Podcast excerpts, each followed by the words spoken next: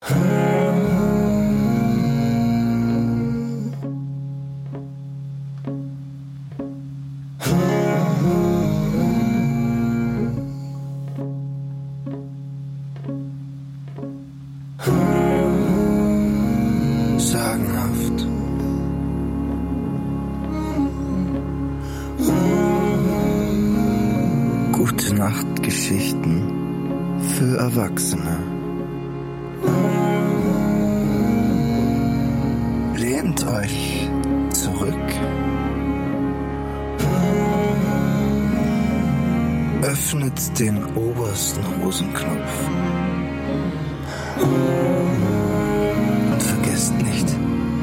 auf den Schlummertrunk.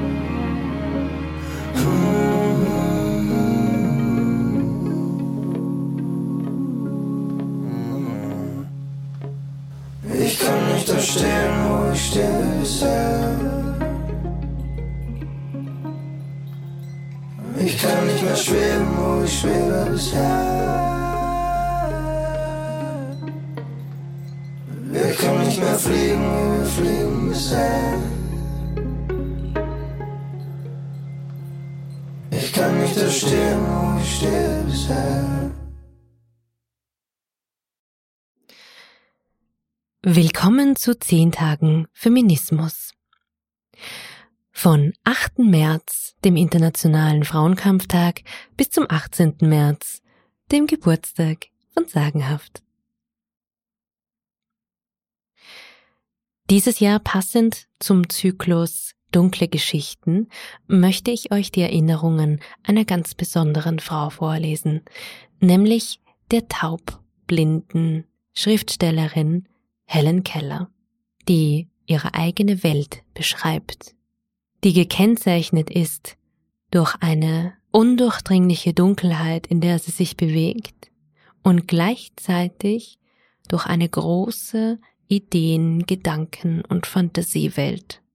Aber das kann Helen besser beschreiben als ich. Helen Keller war eine taubblinde US-amerikanische Schriftstellerin, die von 1880 bis 1968 lebte.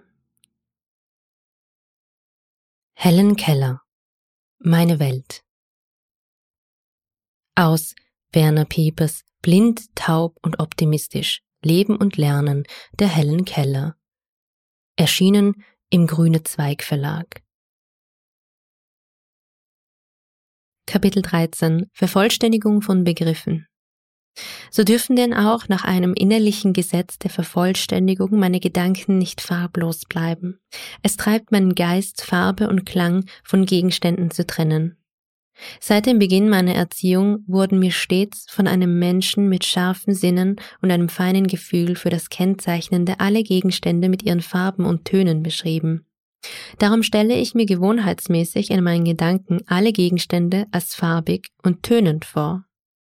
Dies erklärt sich aber nur zum Teil aus Gewohnheit, zum anderen Teil aus einer seelischen Anlage und zum letzten Teil aus der auf fünf Sinnen berechneten Anlage des Gehirns, die ebenfalls alle Rechte geltend macht. Abgesehen von diesem allem verlangt die Einheit der Welt, dass Farbe darin sei, einerlei, ob ich Kenntnis davon habe oder nicht. Statt mich davon ausschließen zu lassen, nehme ich lieber teil daran, indem ich über Farbe spreche, sie mir vorstelle und glücklich bin in dem Glücke meiner Nächsten, die das liebliche Farbenspiel des Abendhimmels oder des Regenbogens anstaunen. Meine Hand hat ihren Anteil an dieser mannigfaltigen Kenntnis, aber es darf niemals vergessen werden, dass ich mit den Fingern nur einen sehr kleinen Teil einer Oberfläche sehe, dass ich beständig mit der Hand darüber hinfahren muss, bevor meine Tastempfindung das Ganze begreift. Noch wichtiger indessen ist es, sich zu erinnern, dass meine Fantasie nicht an bestimmte Punkte, Örtlichkeiten und Entfernungen gebunden ist. Sie bringt alle Teile gleichzeitig zusammen, wie wenn sie sie sehe oder kennte, anstatt sie nur zu fühlen. Obgleich ich von meinem Pferde nur einen kleinen Teil zur Zeit fühle, denn mein Pferd ist kitzlig und duldet keine Forschungsreisen meiner Hand, so habe ich doch so oft Fesseln, Nase, Huf und Mähne gefühlt, dass ich die Rosse des Phöbus Apollo sehen kann, wie sie über das Himmelsgewölbe rennen. Mit solcher tätigen Kraft begabt kann unmöglich mein Denken undeutlich und unbestimmt sein. Es muss vielmehr notwendigerweise sicher und bestimmt sein. Dies ist wirklich ein Gegenstück zu der philosophischen Wahrheit, dass die wahre Welt nur für den Geist vorhanden ist. Das heißt, ich kann niemals die Welt in ihrer Ganzheit berühren. Ich berühre in der Tat weniger von ihr als die anderen Menschen, nämlich den Teil nicht, den jene sehen und hören. Aber alle Geschöpfe, alle Gegenstände gelangen ganz und gar in mein Gehirn und nehmen dort dieselbe Ausdehnung ein wie im körperlichen Raum. Ich erkläre.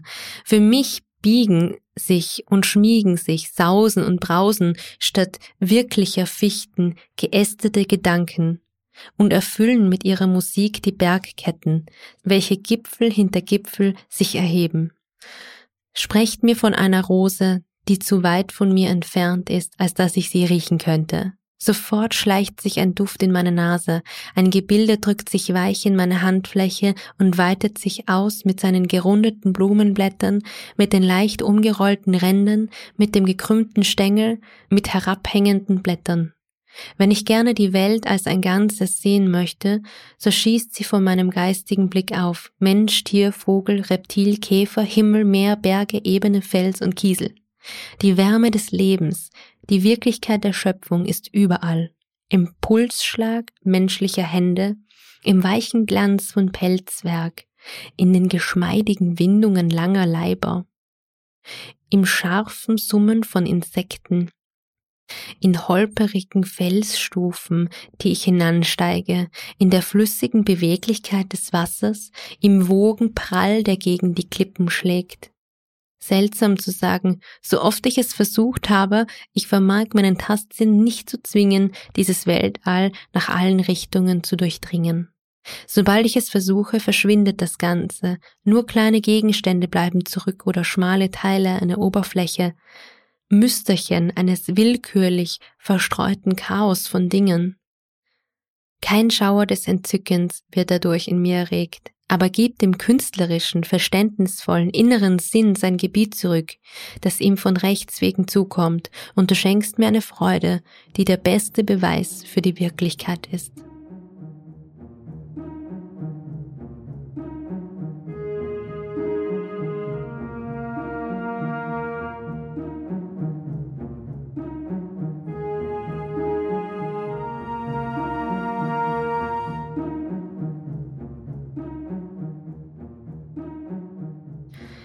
Kapitel 14 Vor meinem geistigen Erwachen Bevor meine Lehrerin zu mir kam, wusste ich nicht, dass ich vorhanden war.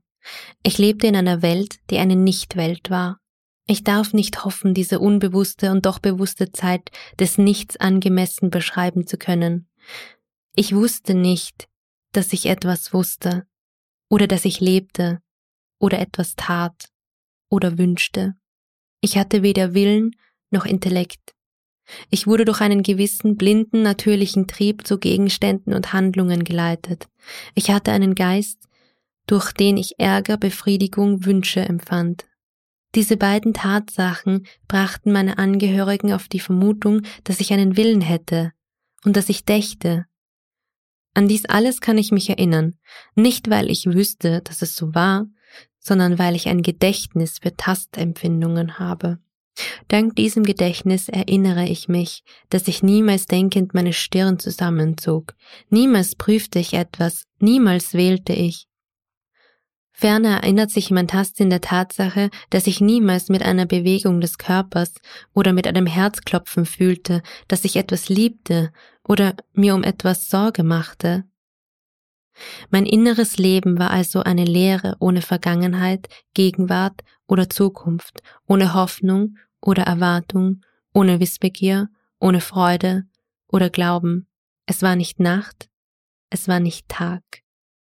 Nur raumverschlingende Leere, ein fester Platz und doch kein Platz, kein Stern, kein Erdball, keine Zeit, kein Halt, kein Tausch, kein Gut, kein Böse. Mein schlummerndes Ich hatte keinen Begriff von Gott oder Unsterblichkeit, hatte keine Furcht vor dem Tode. Ich erinnere mich ebenfalls durch meinen Tastsinn, dass ich eine Gabe besaß, Ideen zu verknüpfen. Ich fühlte rhythmische Erschütterungen, zum Beispiel von dem Aufstampfen eines Fußes, von dem Öffnen oder Schließen eines Fensters, von dem Zuschlagen einer Tür. Nachdem ich wiederholt Regen gerochen und die Unbehaglichkeit der Nässe gefühlt hatte, machte ich es wie meine Umgebung. Ich lief nach dem Fenster, um es zuzumachen. Aber dies war in keiner Weise ein Denken. Es war dieselbe Art von Ideenverbindung, die die Tiere veranlasst, Schutz vor dem Regen zu suchen. Infolge des gleichen Instinkts, anderen nachzuöffnen, legte ich die Kleider zusammen, die aus der Wäsche kamen, räumte die mir selber zugehörenden weg, fütterte die Truthühner, nähte Perlenaugen auf das Gesicht meiner Puppe und tat viele andere Dinge, deren Erinnerung mein Tastsinn aufbewahrt hat. Wenn ich irgendetwas haben wollte, was ich liebte, zum Beispiel Vanilleeis, das ich sehr gern aß, so hatte ich einen köstlichen Geschmack auf meiner Zunge, den ich nebenbei gesagt jetzt niemals mehr habe, und fühlte in meiner Hand die Umdrehung der Gefriermaschine. Ich machte das Zeichen und meine Mutter wusste, dass ich Vanilleeis haben wollte. Ich dachte und wünschte in meinen Fingern. Hätte ich einen Menschen geschaffen, so würde ich sicherlich Gehirn und Seele in seine Fingerspitzen gelegt haben.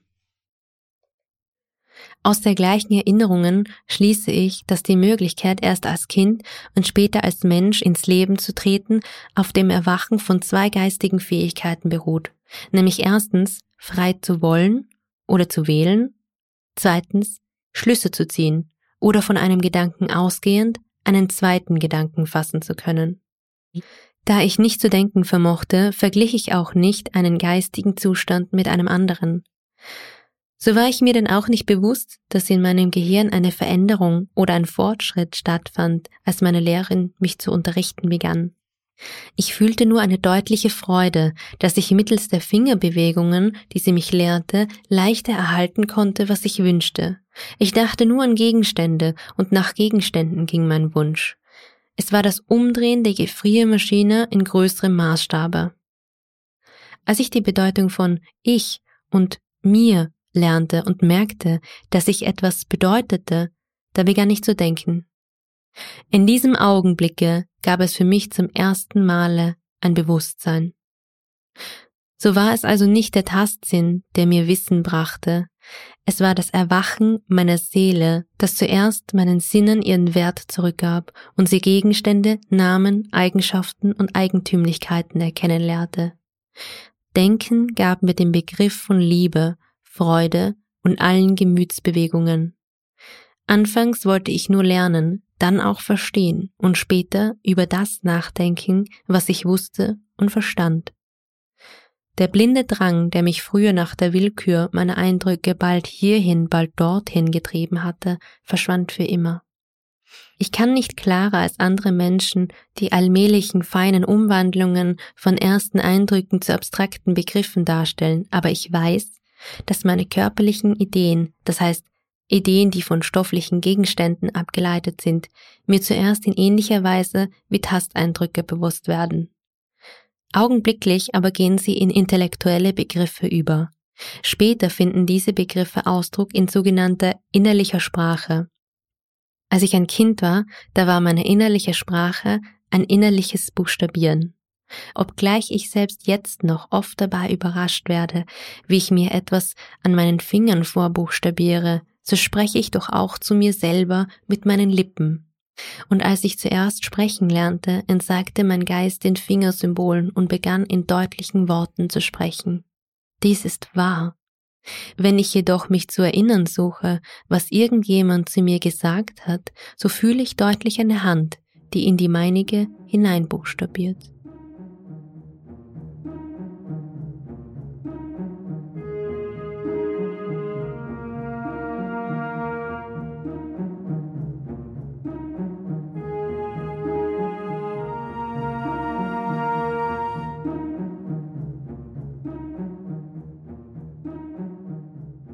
Kapitel 15 Die belebte Welt Es ist oft gefragt worden, welches meine ersten Eindrücke von der Welt waren, in der ich mich plötzlich fand. Nun aber weiß wohl jeder, der überhaupt über seine ersten Eindrücke nachdenkt, was für ein Rätsel dies ist. Unsere Eindrücke wachsen und wechseln unvermerkt. Was wir nach unserer Meinung als Kinder gedacht haben, ist vielleicht ganz verschieden von dem, was wir wirklich in unserer Kindheit erfuhren. Ich weiß nur, dass nach dem Beginn meiner Erziehung die ganze Welt, die in meinen Bereich kam, für mich lebendig war. Ich buchstabierte meinen Baukastenhölzern und meinen Hunden. Ich hatte Mitgefühl mit den Pflanzen, deren Blüten gepflückt wurden, weil ich dachte, es täte ihnen weh, und sie trauerten um ihre verlorenen Blumen. Es dauerte Jahre, bis man mir glaubhaft machen konnte, dass meine Hunde nicht verständen, was ich zu ihnen sagte, und ich entschuldigte mich stets bei ihnen, wenn ich gegen sie anrannte oder auf sie trat. Als meine Erfahrungen breiter und tiefer wurden, begannen die unbestimmten poetischen Gefühle der Kindheit sich zu bestimmten Gedanken zu verfestigen. Natur, die Welt, die ich berühren konnte, war ganz und gar von mir angefüllt. Ich bin geneigt, jenen Philosophen zu glauben, welche behaupten, dass wir nichts kennen als unsere eigenen Gefühle und Begriffe. Mit meinen kleinen, sinnreichen Schlussfolgerungen mag man dazu kommen, in der körperlichen Welt einfach einen Spiegel zu sehen, ein Abbild fortdauernder geistiger Wahrnehmungen. In jedem Lebenskreise ist Selbsterkenntnis die Vorbedingung und Grenze unseres Bewusstseins. Dies ist vielleicht der Grund, warum viele Leute so wenig von dem wissen, was außerhalb des eigenen Bereichs ihrer Erfahrungen liegt. Sie blicken in sich selber hinein und finden nichts. Daraus ziehen sie den Schluss, dass auch draußen nichts sei. Wie dies denn auch sein möge, ich begann später an anderen nach einem Abbilde meiner eigenen Gefühle und Empfindungen zu suchen. Ich hatte die äußeren Zeichen innere Gefühle kennenzulernen. Ich musste erst an anderen bemerken, wie sie vor Furcht zusammenfuhren, wie ihre Muskeln im unterdrückten Schmerze sich zusammenzogen, in freudiger Erregung sich ausdehnten, und ich musste diese Beobachtungen mit meinen eigenen Erfahrungen vergleichen, bevor ich diese bis zu der unberührbaren Seele meines Mitmenschen zurückverfolgen konnte. Unsicher tastend fand ich doch zuletzt meine Identität, und nachdem ich meine Gedanken und Gefühle an anderen wiederholt gesehen hatte, erbaute ich mir allmählich meine Menschen- und Gotteswelt. Durch Lesen und Studieren habe ich gefunden, dass die anderen Menschen es genauso machen. Der Mensch sieht in sich selber hinein und findet mit der Zeit das Maß und die Bedeutung des Weltalls.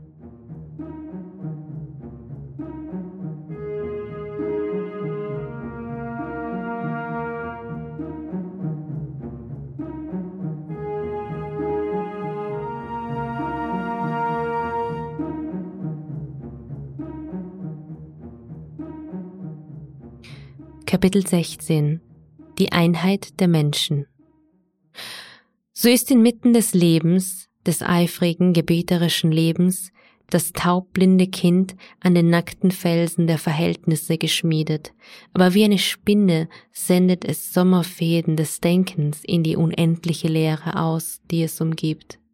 Geduldig durchforscht es die Finsternis, bis es sich einen Begriff bauen kann von der Welt, worin es lebt, bis seine Seele der Schönheit der Welt begegnet, wo immer die Sonne scheint und die Vögel singen. Dem blinden Kinde ist die Finsternis freundlich. Es findet in ihr nichts Außerordentliches oder Schreckliches. Es ist seine vertraute Welt. Selbst das Tasten von Ort zu Ort, die strauchelnden Schritte, die Abhängigkeit von anderen erscheinen dem blinden Kinde nicht sonderbar. Es kennt nicht die unzähligen Freuden, die die Finsternis ihm vorenthält. Erst wenn es sein Leben in der Waagschale der Erfahrungen anderer Menschen abwägt, kommt es ihm zum Bewusstsein, was es heißt, immer im Dunklen zu leben.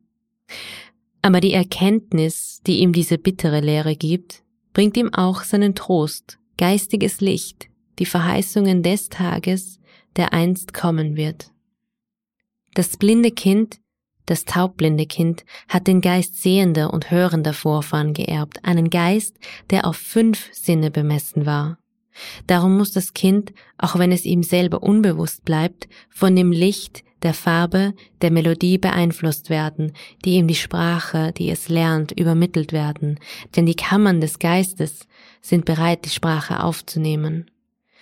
Das menschliche Gehirn ist so von Farbe durchdrungen, dass es sogar die Sprache des Blinden färbt. Jeder Gegenstand, den ich mir vorstelle, erhält durch Ideenverbindung und durch mein Gedächtnis die Färbung, die ihm zukommt. Es geht dem Taubblinden in einer Welt von sehenden, hörenden Menschen wie einem Schiffer auf einer Insel, deren Bewohner eine von ihm unbekannte Sprache sprechen und ganz anders leben, als er bisher gelebt hat. Er ist einer, sie sind viele. Die Möglichkeit eines Ausgleichs ist nicht vorhanden. Er muss lernen, mit ihren Augen zu sehen, mit ihren Ohren zu hören, ihre Gedanken zu denken, ihren Idealen zu folgen. Wäre die dunkle, schweigende Welt, die den Taubblinden umgibt, von der sonnenbestrahlten, tönenden Welt wesentlich verschieden, so würde diese für ihn unbegreiflich sein und man könnte mit ihm niemals darüber sprechen. Wenn seine Gefühle und Empfindungen grundsätzlich von denen anderer Menschen verschieden wären, so würden sie für alle unverständlich sein, ausgenommen für solche, die eben solche Empfindungen und Gefühle hätten. Wenn das geistige Bewusstsein des Taubblinden dem seiner Mitmenschen durchaus unähnlich wäre, so gäbe es für ihn kein Mittel, sich vorzustellen, was sie denken. Da aber der Geist des Nichtsehenden wesentlich ebenso ist wie der des Sehenden, insofern ihm nichts fehlt, so muss er irgendeinen Ersatz herbeischaffen für die fehlenden körperlichen Empfindungen. Er muss eine Ähnlichkeit zwischen äußeren und inneren Dingen bemerken, eine Korrespondenz zwischen dem Sichtbaren und dem Unsichtbaren. Ich benutze eine solche Korrespondenz in mancherlei Beziehungen, und soweit ich auch an ihre Anwendung auf Dinge, die ich nicht sehen kann, gehen mag, Sie hält jede Probe aus.